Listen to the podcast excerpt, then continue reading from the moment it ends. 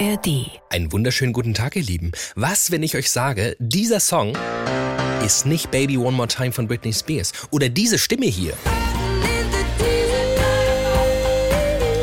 ist gar nicht die Stimme von Adele und dieser neue Smash Hit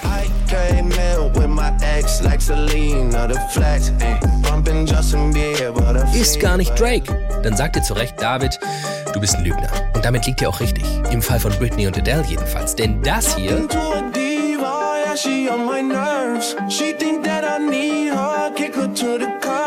der Song, den ihr hier hört, ist nicht von Drake featuring The Weeknd. Den hat künstliche Intelligenz komponiert, produziert und ja auch irgendwie eingesungen.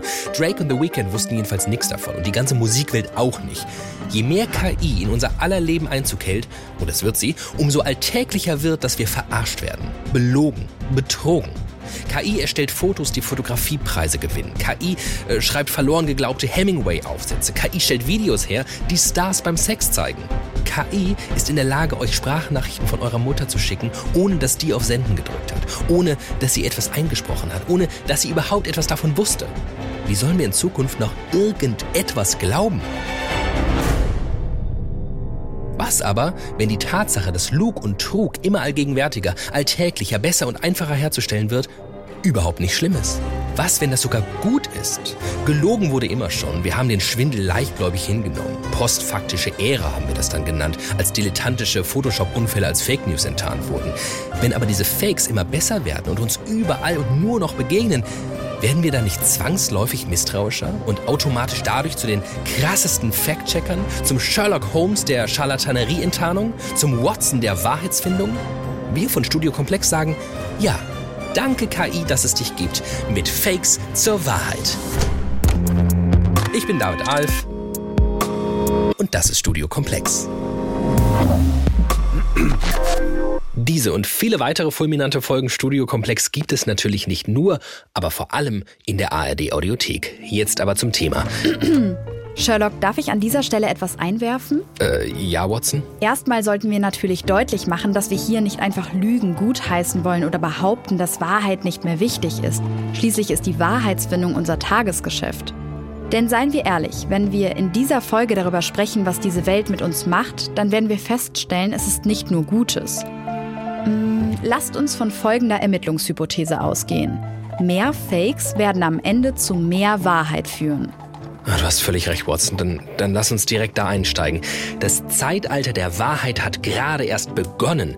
Zum Glück gibt es einen Menschen, der nicht sofort glaubt, dass wir jetzt komplett einen an der Meise haben. Mein Name ist Arndt Pollmann. Ich bin Professor für Ethik und Sozialphilosophie in der sozialen Arbeit an der Alice Salomon Hochschule in Berlin. Ich bin von Haus aus äh, Philosoph, praktischer Philosoph, beschäftige mich mit Ethik, Moralphilosophie, politischer Philosophie und mein Haupt Interessenschwerpunkt ist die Philosophie und Theorie der Menschenrechte und der Menschenwürde. Und Arndt Pollmann hat sich, weil Philosophen das eben seit Anbeginn so machen, schon sehr viele Gedanken darüber gemacht, was Wahrheit überhaupt ist, was aus Wahrheit wird, wenn sich die äußeren Umstände ändern. Unser Mann also. Und wahrscheinlich ist es ratsam, sich erstmal von ganz vorn zu nähern, noch vor, was wird aus Wahrheit? Was ist überhaupt Wahrheit?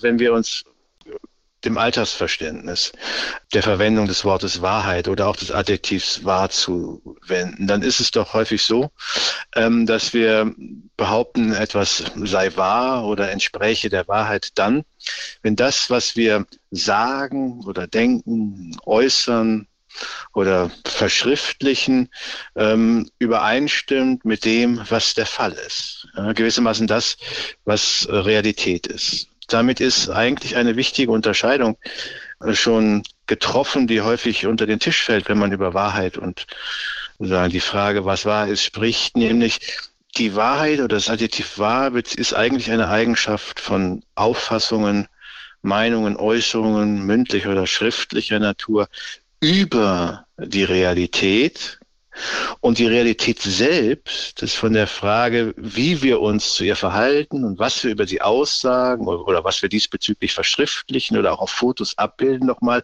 in gewisser Weise unabhängig. Nicht? Also es gibt Aussagen über die Welt dessen, was der Fall ist und diese Aussagen oder Verschriftlichungen oder Bilder können wahr, aber sie können auch falsch sein. Okay, war zu erwarten, dass er etwas ausholen muss bei dieser Frage. Aber ich nehme mit, Aussagen darüber, was wahr ist, können auch falsch sein. Ja, womit wir ja mittendrin im Thema wären. Denn zunehmend, haben wir gerade gehört, sind wir ja nun mal konfrontiert mit Aussagen, Verschriftlichungen oder Bildern, die eindeutig falsch sind. Wenn es jetzt in manchen Zeitdiagnosen oder in zeitdiagnostischen Reaktionen auf die rasante KI-Entwicklung heißt, das Zeitalter der Wahrheit sei vorbei, dann ist damit ja zumindest bei manchen die Sorge verknüpft, dass ähm, da eine derart fundamentale Verunsicherung stattfindet, ähm, dass wir entweder befürchten müssen, dass sich mit unseren Realitätsauffassungen ähm, sagen auf eine fundamental verwirrende oder verunsichernde Weise neue Konstellationen ergeben oder aber von anderen gelassen vorgetragene These, es wird uns vielleicht angesichts all der Fälschungen, die schon unter uns sind und die uns bevorstehen, vielleicht zukünftig auch gar nicht mehr so wichtig sein, ja, dass Dinge wahr sind, dass Fotos zeigen, was wirklich der Fall ist, wenn sie das jemals getan haben, oder dass Texte wirklich von denen geschrieben worden sind, die für diese Texte verantwortlich zeichnen, dass der Song, der da aus der von der Festplatte kommt, tatsächlich sozusagen ein verschollener Elvis-Song ist und nicht ein künstlich von einer AI hergestellte Replikation Elvis-artigen Gesangs und so weiter. Also das ist ja die tiefe Verunsicherung, die mit dieser Diagnose einhergeht. Und ich sage mal so, diese Verunsicherung, die kann ich nicht nur nachvollziehen, mir geht's ja nicht anders. Wem soll ich denn noch Vertrauen schenken in dieser zukünftigen Welt voller KI und oh Gott, oh Gott, oh Gott. Aber genau in dieser Frage liegt ja auch ein Versprechen an uns selbst. Offenbar wollen wir noch vertrauen, offenbar wohnt uns das Bedürfnis nach Wahrheit inne und wir ergeben uns eben nicht dem Schicksal, dass nun eben alles potenziell fake ist. Hier liegt für Ant Pollmann der Schlüssel. Ich glaube, dass angesichts dieser rasanten KI-Entwicklung im Bereich von Musik, Textproduktion, Fotografie, von Kunst, mit der wir es geradezu in den letzten Wochen zu tun haben. Es explodiert ja gerade vor unseren Augen. Dass ähm, diese Entwicklung einerseits dazu führen wird, nicht etwa dazu, dass uns die Wahrheit weniger wichtig wird, sondern dass sie uns wichtiger wird. Dass sie uns wichtiger wird in dem Sinne, dass wir zukünftig noch einmal genauer hinschauen, ob die Dinge wirklich aus der Feder derjenigen Person, die dafür verantwortlich zeichnet, stammt, ob die Bilder wirklich echt sind, ähm, ob die Musik wirklich, in diesem Fall von Elvis oder von wem auch immer, es stammt. Durch die Entwicklungen, die künstliche Intelligenz in den nächsten Monaten, Jahren, Jahrzehnten nehmen wird, wird uns Wahrheit zunehmend wichtig, wichtiger als zuvor. Und es kann für uns Menschen Vorteile haben. Für Ant Pollmann gibt es zwei Konsequenzen. Einerseits werden wir glaube ich, Faktenchecker in eigener Sache werden, noch in viel, viel stärkerem Maße als zuvor. Wir werden uns das Handwerkszeug zulegen und mit Hilfe von weiteren KIs oder von anderen Hilfsmitteln oder Apps wirklich selbst zu vergewissern, dass die Texte, die Musik, die Bilder, mit denen wir es zu tun haben, auch tatsächlich sozusagen, wie man sagt, wahrhaftig oder authentisch sind und der Realität entsprechen. Und da werden wir sozusagen Fachleute für werden, ja, also für das Erkennen von Fälschungen. Das ist das eine. Zweitens glaube ich, werden wir umso mehr schätzen lernen, echtes, authentisches Handwerk handgemachte Musik, echte Fotografie, wirklich von Menschen geschriebene Texte. Die werden vermutlich sehr teuer werden, aber ich glaube, wir werden dieses echte, authentische Handwerk weiter zu schätzen wissen. Keine Ahnung, wie es euch geht, aber für mich klingt die Vorstellung erstmal super. Mein lieber Sherlock, entschuldige, aber ist dieses Szenario auch realistisch? Wir werden seit der Erfindung des Internets dazu getrieben, immer weniger selbst in Vorleistung zu gehen und uns immer mehr auf die Technologie zu verlassen. Wir glauben sofort, was wir auf der ersten Google-Seite finden. Wir glauben YouTube-Tutorials eher als den Erfahrungen unserer Mitmenschen. Wir schreiben nicht mehr selbst, sondern lassen das Programme für uns übernehmen. Und diese Entwicklung sollen wir plötzlich umkehren und alles hinterfragen? Das erscheint mir nun wirklich utopisch. Du hast völlig recht. Warum, warum sollten wir auf einmal anfangen, uns selbst um Wahrheit zu bemühen und anfangen, alles und jeden zu hinterfragen?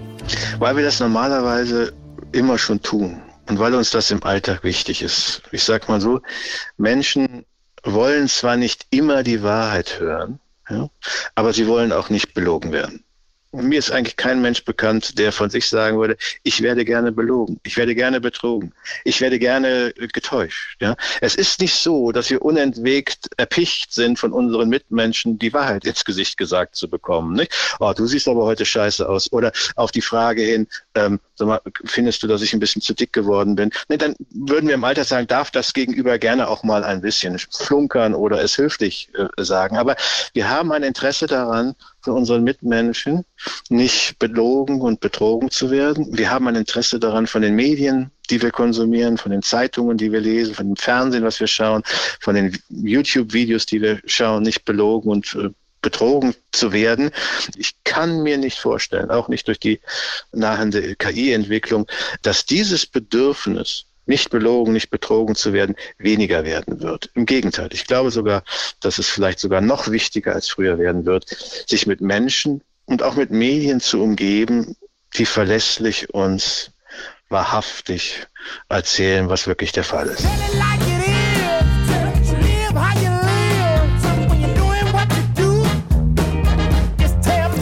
Na gut, Arndt Pollmann hat seinen Punkt gemacht. Und ganz ehrlich, ich kann mich da reinfühlen. Ich halte das Szenario, das zugegeben in all der aufkommenden Alarmiertheit dieser Tage irgendwie originell wirkt, auch für denkbar. Sherlock, ich glaube, wir sind da auf einer heißen Spur. Macht es an dieser Stelle nicht Sinn, mit jemandem über Wahrheit in Zeiten von KI zu sprechen, der sich alltäglich mit Wahrheitsfindung beschäftigt? Also mit jemandem, der Wahrheit ermittelt, so wie wir es täglich tun. Mein Name ist Professor Dr. Thomas Gabriel Rüdiger. Ich bin Leiter des Instituts für Cyberkriminologie an der Hochschule der Polizei des Landes Brandenburg. Und wie der Name schon sagt, beschäftige ich mich vor allem mit den Fragen, wie Kriminalität im digitalen Raum entstehen kann, welche Auswirkungen das hat, wie Polizeiarbeit dort äh, funktionieren kann. Und Thomas ist der Mann, der Arndt Pollmanns These schon mal auf den Prüfstand stellen kann. Denn nochmal, die Vorstellung, dass wir schon ganz bald selbst die besten Faktencheckerinnen und Faktenchecker werden, klingt super. Wie geht's denn den professionellen Faktencheckern bei der Polizei, die schon heute vor immense Probleme dank KI gestellt werden? Alle Mechanismen rund um Deepfakes, dass äh, Stimmen gefälscht werden können, dass Gesichter gefälscht werden können, dass Fake News ganz locker gemacht werden können. Oder wenn sie tatsächlich, wie viele das vielleicht kennen aus den sozialen Medien, über Gesichtsalterungssoftware, über Facefilter, äh, im Prinzip all das, was wir so als Wirklichkeit wahrnehmen, eigentlich im Netz komplett auf den Kopf stellen können. Und dass das für Kriminalität genutzt werden kann und auch schon genutzt wird, dürfte eigentlich jedem ansatzweise klar sein. Und ich glaube tatsächlich, dass Deepfakes und KIs, vor allem auch Deepfakes, das Potenzial haben, unsere gesamte Kriminalitätsbetrachtung im Netz als solches ja neu zu denken und auf den Kopf zu stellen. Bumm. Here we go. Nicht nur schafft es KI, ein völlig neues Ausmaß von Fakes herzustellen, was eigentlich, wenn diese Fakes auch strafrechtlich relevant werden?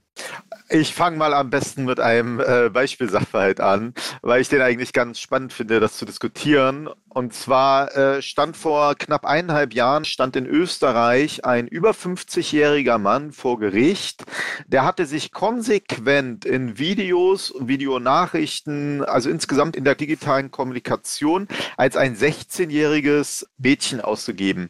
Und dieser Mann hat es geschafft, vermutlich über Deepfakes, über 600 Jungen dazu zu verleiten, ihm sexualisierte Medien von sich äh, zu übersenden. Also der hat sexuellen Kindesmissbrauch begangen.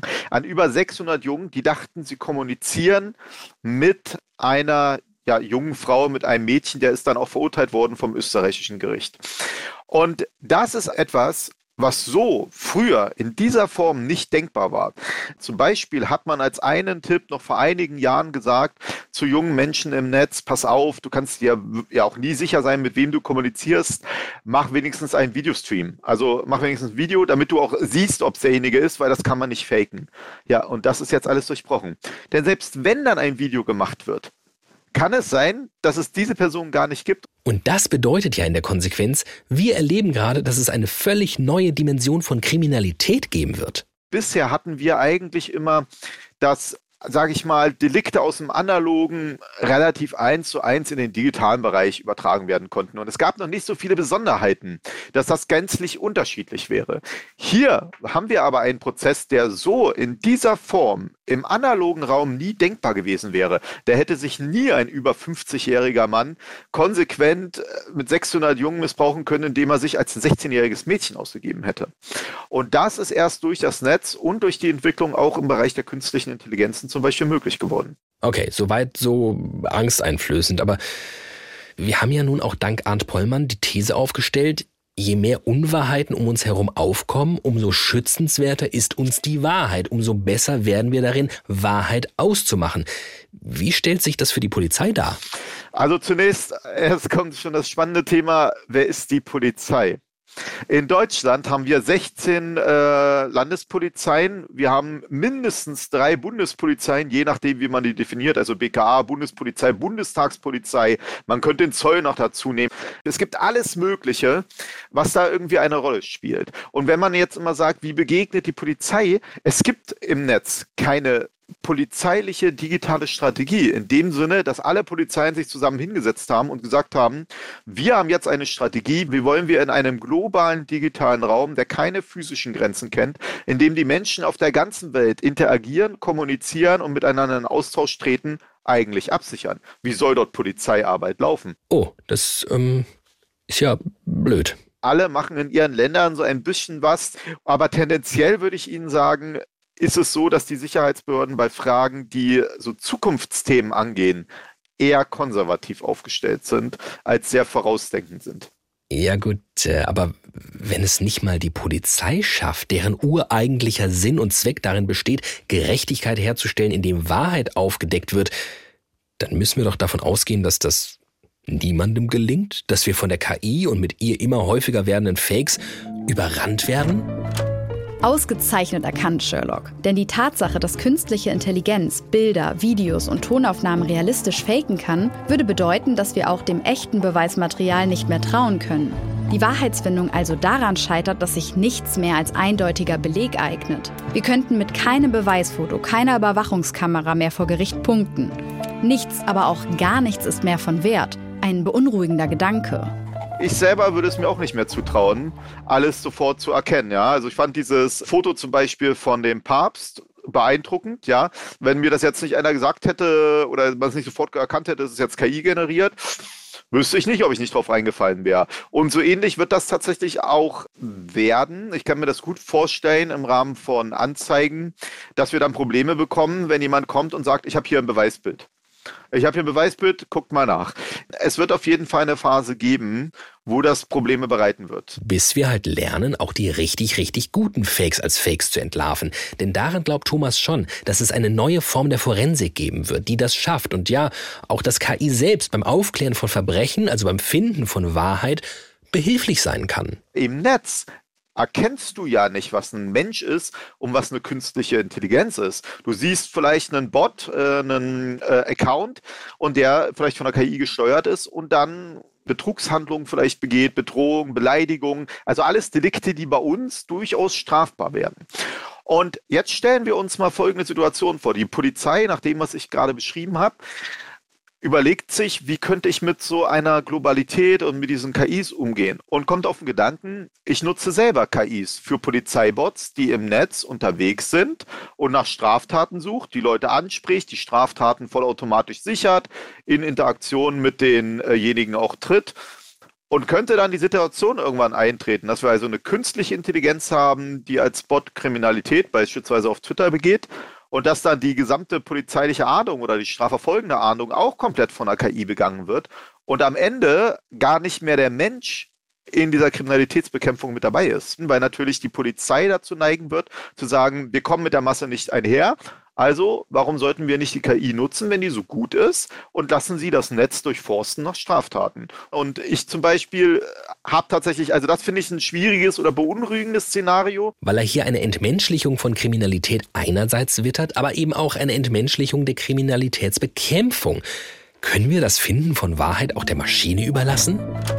Sehr gute Frage, Sherlock. Denn Arndt Pollmann hat es ja schon am Anfang gesagt.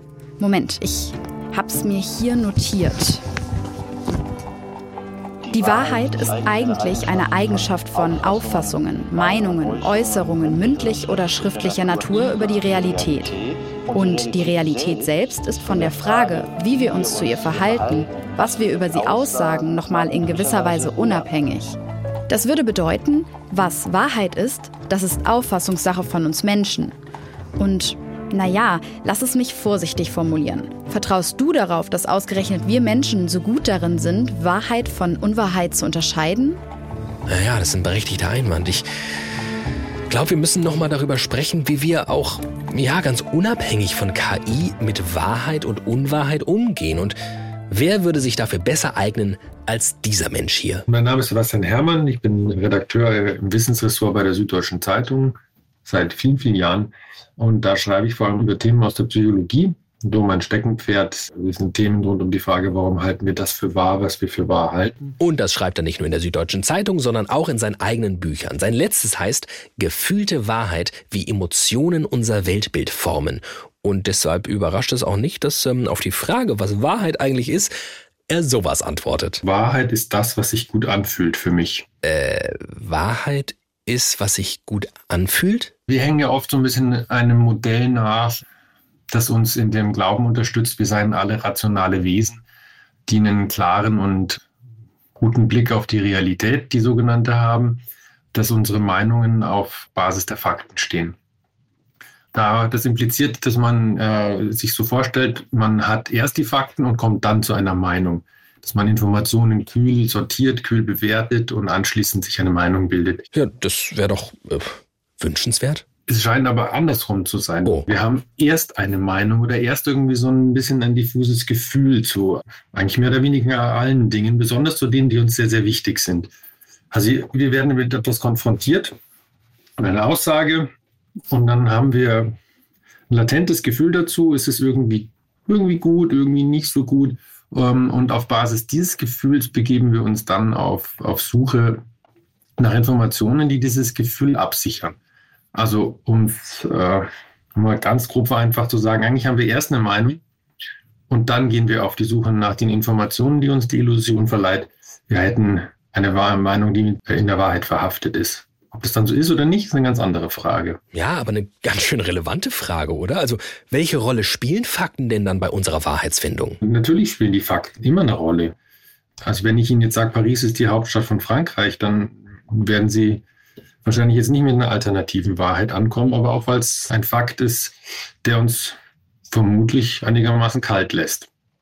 Wenn man jetzt in ganz heiße Debatten einsteigt, von Corona, Impfungen, Klimawandel, die ganzen Gender-Sachen, da wird es dann schon schwieriger. Also wenn ich Ihnen da eine Meinung sage zu irgendeinem Thema und Sie sehen das ganz anders, dann werden wir uns wahrscheinlich nicht darauf einigen können, was sind die Fakten und was ist die Wahrheit, weil da spielen dann unsere Emotionen und unsere Motivationen und alle anderen Dinge eine, eine Rolle. Und vor allem eine ganz wesentliche Rolle. Puh, also das stellt uns ja vor ganz neue Herausforderungen, denn offenbar schaffen es unsere Emotionen, Fakten und damit unsere Wahrheiten derart zu beeinflussen, dass sie am Ende keine Wahrheiten mehr sind. Emotionen aber unabdingbar für uns Menschen sind, Wahrheiten finden zu können. Man weiß von Fallberichten von Menschen mit Hirnverletzungen, wo, wo die Emotionen, ganz grob vereinfacht gesagt, mehr oder weniger abgeschaltet werden, dass die gar keine Entscheidungen mehr treffen können. So, ich erinnere mich an einen Fallbericht von einem Mann, der äh, zum Beispiel sich nicht mehr entscheiden konnte, was für ein Radiosender er beim Autofahren hört, weil sich alles gleich anfühlt. Und das ist, glaube ich, der springende Punkt. Also die Emotionen, die verleihen Fakten Wertigkeiten. Und man kann es vielleicht als Kampf von Bauch und Kopf beschreiben, aber es gehört zusammen. Es muss sich gut anfühlen, damit man das als wahr akzeptiert. Und, und das ist ja vielleicht auch, wenn man mit Gegenargumenten konfrontiert wird da sträubt sich alles in einem. Und je wichtiger einem ein Thema ist, desto weniger möchte man den zuhören. Und ich glaube, an dieser Stelle ist es wichtig zu verstehen, wir Menschen machen das nicht bewusst, weil wir irgendwie gefühlsduselige RomantikerInnen wären, sondern weil wir gar nicht anders können, weil unser Hirn nun mal funktioniert, wie es funktioniert und in Sachen Wahrheitsfindung eher nur halb gut funktioniert. Ich lese diese Schlagzeile und es geht um Impfnebenwirkungen, um vermeintliche, die sich anschließend als Fake herausstellen. Das Problem ist aber, dass das jetzt in meinem Kopf ist. Das ist quasi einmal auf die Festplatte geschrieben. Und daneben ist, so metaphorisch gesprochen, ist ein kleiner Hinweis, stimmt gar nicht. In Studien stellt man fest, wenn man die Leute eine Stunde danach fragt, dann wissen sie, das stimmt nicht. Wenn man sie eine Woche danach fragt, na, dann ist es schon irgendwie so ein bisschen, bisschen grauer alles. Und wenn man sie noch länger fragt, dann können sie Lüge und Wahrheit oft nicht unterscheiden. Aus dem ganz einfachen Grund, weil es sich einfach vertraut anfühlt. Wenn ich auf die gleiche Information nochmal stoße und ich habe sie schon mal gehört, kenne ich das schon und was sich vertraut anfühlt und mit dem Gefühl der kognitiven Leichtigkeit versehen ist, das halte ich dann automatisch eher für wahr. Das ist so, wie wenn man zum Beispiel bei Herrn Jauch im Studio sitzt. Es gibt vier Antwortmöglichkeiten auf eine Frage. Ich weiß es selber nicht sicher, aber irgendwie eine fühlt sich besser an als die andere, weil ich die schon mal gehört habe. Und das ist dann eine hohe Wahrscheinlichkeit, in dem Fall wahrscheinlich, dass es stimmt.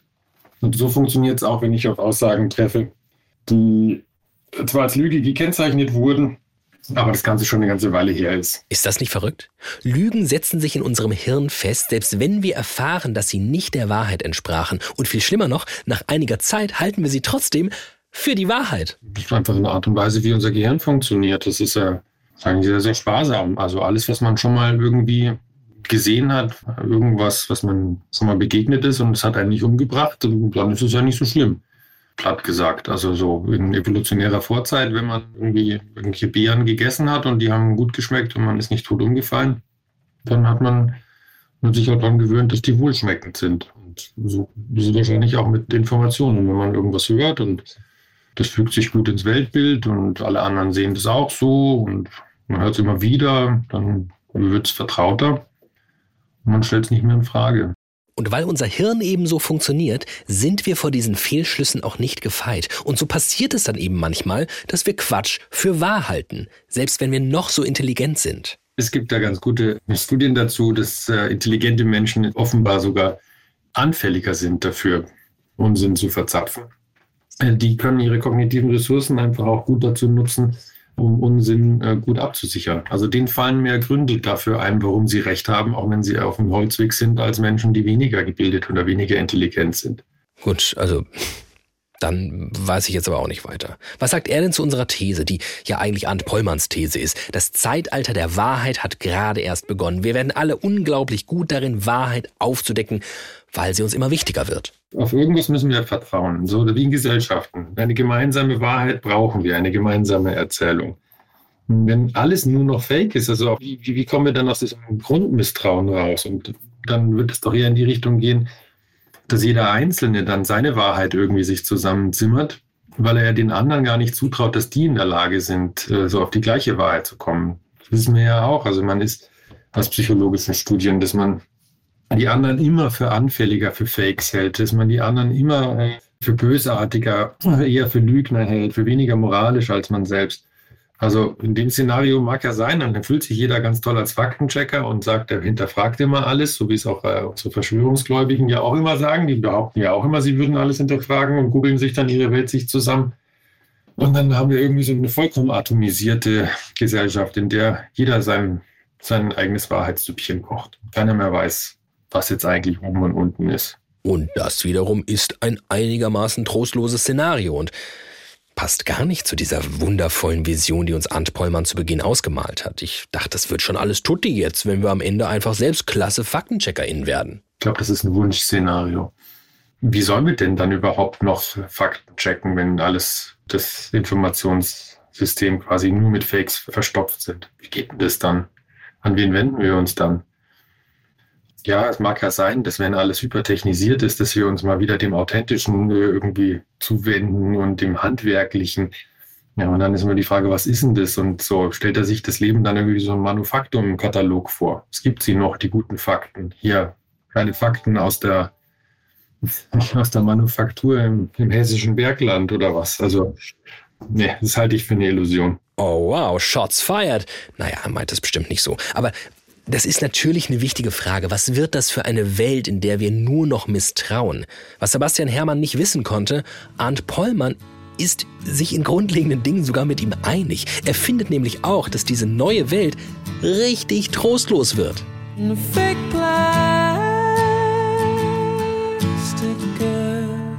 Wir werden uns gewöhnen an eine Welt, in der wir unentwegt, wie ich es nennen möchte, unter Vorbehalt leben und nur noch unter Vorbehalt Medien ähm, zu Rate ziehen, konsumieren, Texte schauen, Musik anhören, äh, Bilder betrachten, Videos sehen, immer mit der Frage im Hinterkopf, können wir dem, was wir da sehen, trauen, wohl wissend, dass die Fakes allgegenwärtig sind. Ich meine, Fakes hat es natürlich immer schon gegeben. Große Fälschungen, Plagiatsskandale, Kunstfälschungen. Aber Sie hatten es ganz zu Anfang schon mal angedeutet. Das Fälschen wird hm, sozusagen häufiger, alltäglicher, es wird einfacher und vor allem immer besser. Nicht? Also wenn man sich diese KI-Fakes ähm, der letzten Wochen mal anschaut, das ist ja für Menschen, die nicht geübt sind, kaum mehr zu erkennen, äh, dass es sich um Fälschungen handelt. Und das wird noch besser, noch einfacher, noch häufiger werden und dazu führen, dass wir ein grundsätzliches Misstrauen in unser Leben, in unsere Beziehungen, in unsere mediale Weltwahrnehmung eintragen. Ein Misstrauen, das natürlich in vielen Hinsichten auch schon immer berechtigt war und immer berechtigter wird, aber dazu führen wird, und das meine ich mit dem Leben unter Vorbehalt, dass wir im Grunde äh, auch nichts mehr werden genießen können. Ja, Mensch, das ähm, scheint also die Kehrseite der schillernden Medaille zu sein. Zeitalter der Wahrheit, maybe, aber auf jeden Fall wird's richtig oll alles. Cool. Äh, ja, und weil es eh schon schlecht läuft mit unserer These, kommt jetzt Arndt auch noch selbst um die Ecke und pflichtet Sebastian Hermann bei. Ja, vielleicht sind wir Menschen nämlich nicht immer nur gut darin, die Wahrheit zu erkennen und anzustreben. Es gibt ein interessantes Phänomen, das man vielleicht auch nur psychologisch ergründen kann. Und da bin ich als Philosoph vielleicht auch nur bedingt berechtigt, mich zu, zu äußern. Aber ich hatte ja eben angedeutet, dass es nach wie vor zwar ein nicht das Bedürfnis gibt, unentwegt die Wahrheit ins Gesicht geknallt zu bekommen, aber ein Bedürfnis gibt, nicht belogen und betrogen zu werden. Es gibt aber gleichwohl auch die Neigung in vielen und vielleicht auch in allen Menschen, sich selbst zu belügen, wenn es irgendwie dem Fortkommen oder der Stabilisierung unserer Lebensverhältnisse dient. Ja. Und das ist philosophisch, aber auch psychologisch betrachtet ein ungeheuerlicher und schwer zu erklärender Vorgang, wie das uns eigentlich gelingt, uns selbst zu belügen, weil es normalerweise zum Gelingen einer Lüge gehört, dass die lügende und die belogene Person zwei verschiedene Menschen sind, weil die Lüge ja nur funktioniert, wenn die Wahrheit einer anderen Person gegenüber vorenthalten wird, die davon ausgeht, dass das, was man sagt, die Wahrheit ist. Ne? Und im Fall der Selbstlüge, wenn wir so im Alltag davon sprechen, dass jemand sich selbst belügt, nicht, ist man in Personalunion die Lügende und die Belogene ähm, Person. Das ist schwer zu erklären, aber es gelingt. Es gelingt immer wieder. Wir machen uns Illusionen darüber, wie mein Beruf ist, äh, darüber, ob die Partnerschaft, in der wir uns äh, befinden, gut, schlecht oder mittelgut ist, darüber, wie wir zu dem geworden sind, was wir heute sind, ähm, darüber, wie unsere Konsumgewohnheiten beispielsweise sich negativ auf das Klima auswirken und so. Wir kommen gar nicht anders durchs Leben als immer wieder auch damit, uns selbst gegenüber nicht immer wahrhaftig ein und den Realitäten ins Auge zu blicken. Und es gelingt und wir haben dieses Vermögen, uns selbst darüber im Unklaren zu lassen, was der Fall ist. Und das ist durchaus beunruhigend und macht uns auch als Menschen anfällig für Fakes, ja, für Fälschungen, für den schönen Schein von Bildern oder Texten, die nicht der Realität entsprechen, aber auch für Verschwörungstheorien. Sherlock, ich habe da ein ungutes Gefühl. Lagen wir mit unserer These etwa daneben? Ich versuche mal die Fäden zu sortieren. Vielleicht bringen ja meine Notizen etwas Licht ins Dunkel. Ich fasse nochmal zusammen. Philosoph Arndt Pollmann sagt, das Zeitalter der Wahrheit steht uns erst bevor. Wahrheit wird an Relevanz gewinnen. Wir alle werden immer besser darin, Wahrheit zu erkennen. Thomas Gabriel Rüdiger dagegen meint, nun ja, KriminalistInnen stellt die KI vor absurde, kaum behebbare Probleme. Journalist Sebastian Herrmann erzählt uns, dass wir uns von der Lüge nur allzu gerne locken lassen. Und das ist ja mal ein echter Tiefschlag für unsere Ermittlungshypothese. Und dann sind sich Philosoph und Journalist auch noch einig, dass wir Meister darin sind, uns selbst zu belügen. Das ist das Ende meiner Notizen und auch meines Lateins. Aber du bist doch Sherlock Holmes. Ist jetzt nicht der Moment deiner Eingebung? Löst du den Fall jetzt nicht wie in ungefähr jedem deiner Fälle, indem du jetzt ansetzt zum finalen Schlag, eigentlich von Anfang an schon alles besser verstanden hast als der Rest und die eine Frage stellst, die alles aufklären wird? Ja, ich, ähm, ich versuch's mal. Ich bin tatsächlich ganz zu Beginn meines Gesprächs mit Arndt Pollmann hängen geblieben. Und zwar, als er das hier gesagt hat. Wenn wir uns dem Alltagsverständnis der Verwendung des Wortes Wahrheit oder auch des Adjektivs wahr zuwenden, dann ist es doch häufig so, ähm, dass wir behaupten, etwas sei wahr oder entspräche der Wahrheit dann, wenn das, was wir sagen oder denken, äußern, oder verschriftlichen ähm, übereinstimmt mit dem, was der Fall ist. Ja, gewissermaßen das, was Realität ist. Er machte diesen sehr deutlichen Unterschied zwischen Wahrheit und Realität. Und ich, und ja, das habe ich bislang unterschlagen, ich ähm, habe ihm daraufhin diese Frage hier gestellt. Das heißt, eigentlich müssten wir gar nicht so sehr wie im Volksmund üblich der Wahrheit auf der Spur sein, sondern der Realität.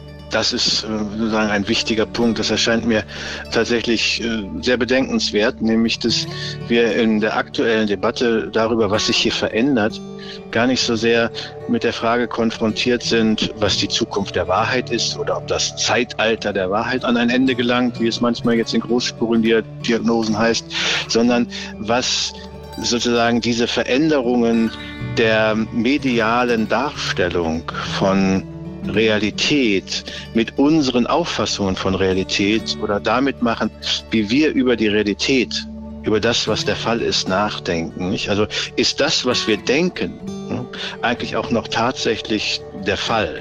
Stimmt sozusagen das, was wir denken, überein mit dem, was wir die Realität nennen?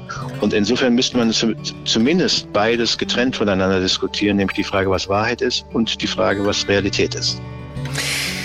Welchen Stellenwert hat denn, wenn wir eigentlich die Realität als das, das Besinnen auf Realität, das Erkennen von Realität, das Erstrebenswerte ist? Welchen Stellenwert hat denn dann überhaupt Wahrheit? Können wir uns völlig loslösen von Wahrheit? Brauchen wir dann Wahrheit überhaupt? Die einen sagen so die anderen sagen so und es gibt ja sogar die gar nicht mal so selten anzutreffende Überzeugung, dass jeder Mensch so seine oder ihre eigene Wahrheit habe. Nicht?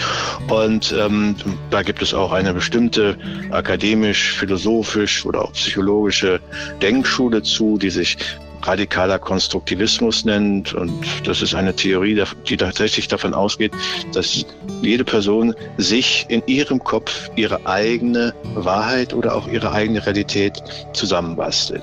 Ich will Ihnen aber mal ein Beispiel dafür geben, ein ganz banales Beispiel dafür, dass es weiterhin wichtig bleibt äh, zwischen der Frage, was der Fall ist oder was Realität ist einerseits und der Frage, was wahr ist und ob unsere Überzeugungen bezüglich dieser Realität wahr sind, andererseits zu unterscheiden. Dann nehmen wir einfach mal an, Sie sind außer Haus und sind überzeugt, dass Sie Ihren Schlüssel eingepackt haben und dass sich der Schlüssel in der Hosentasche äh, befindet.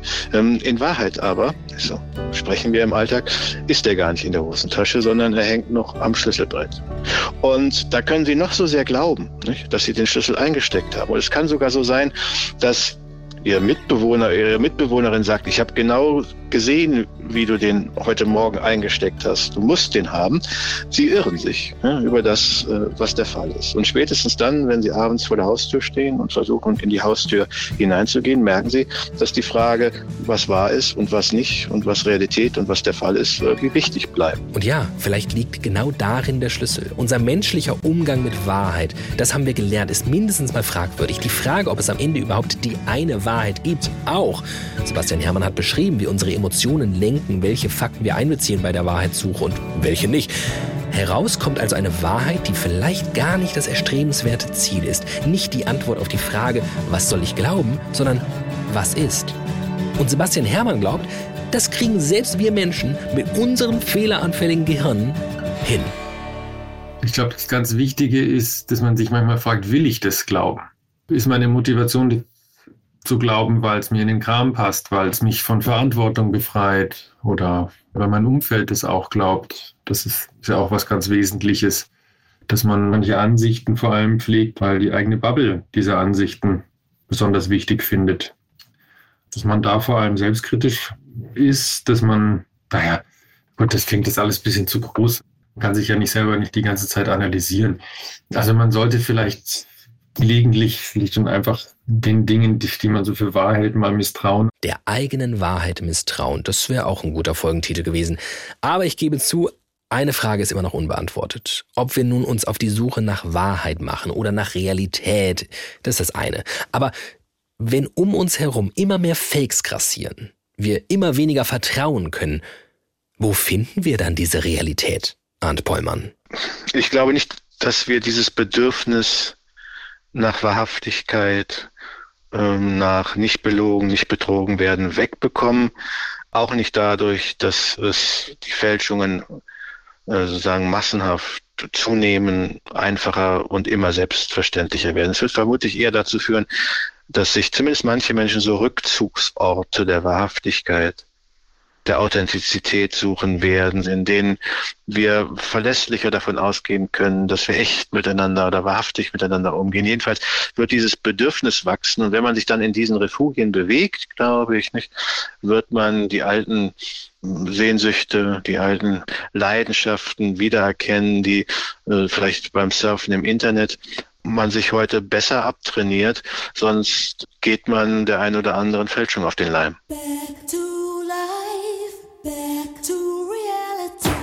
Und es scheint mir, als läge darin verborgen auch die Aussicht auf das, was uns wirklich aus der Misere hilft, was uns beschützt vor Lug und Trug durch KI, was uns raushilft aus dem Tal der Trostlosigkeit. Das gute alte, analoge Leben. Wollt ihr Sprachnachrichten eurer Mutti nicht mehr auf den Leim gehen? Trefft sie. Wollt ihr sicher gehen, dass Britney den Song singt? Geht auf ein Konzert.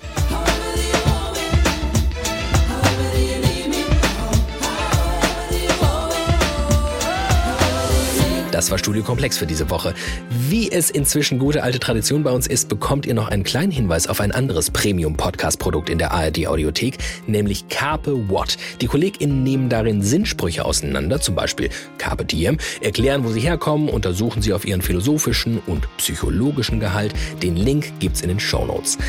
In unserer Redaktion diese Woche waren Celine Schäfer, Torben Richter, fürs Episodenbild hatte Inga Reichert gesorgt und für die Produktion Henning Schmidt. Ich wünsche euch eine wundervolle Woche, ähm, trefft euch im analogen und fakefreien Refugium und seid lieb zueinander. Ich bin David Alf, ciao bye.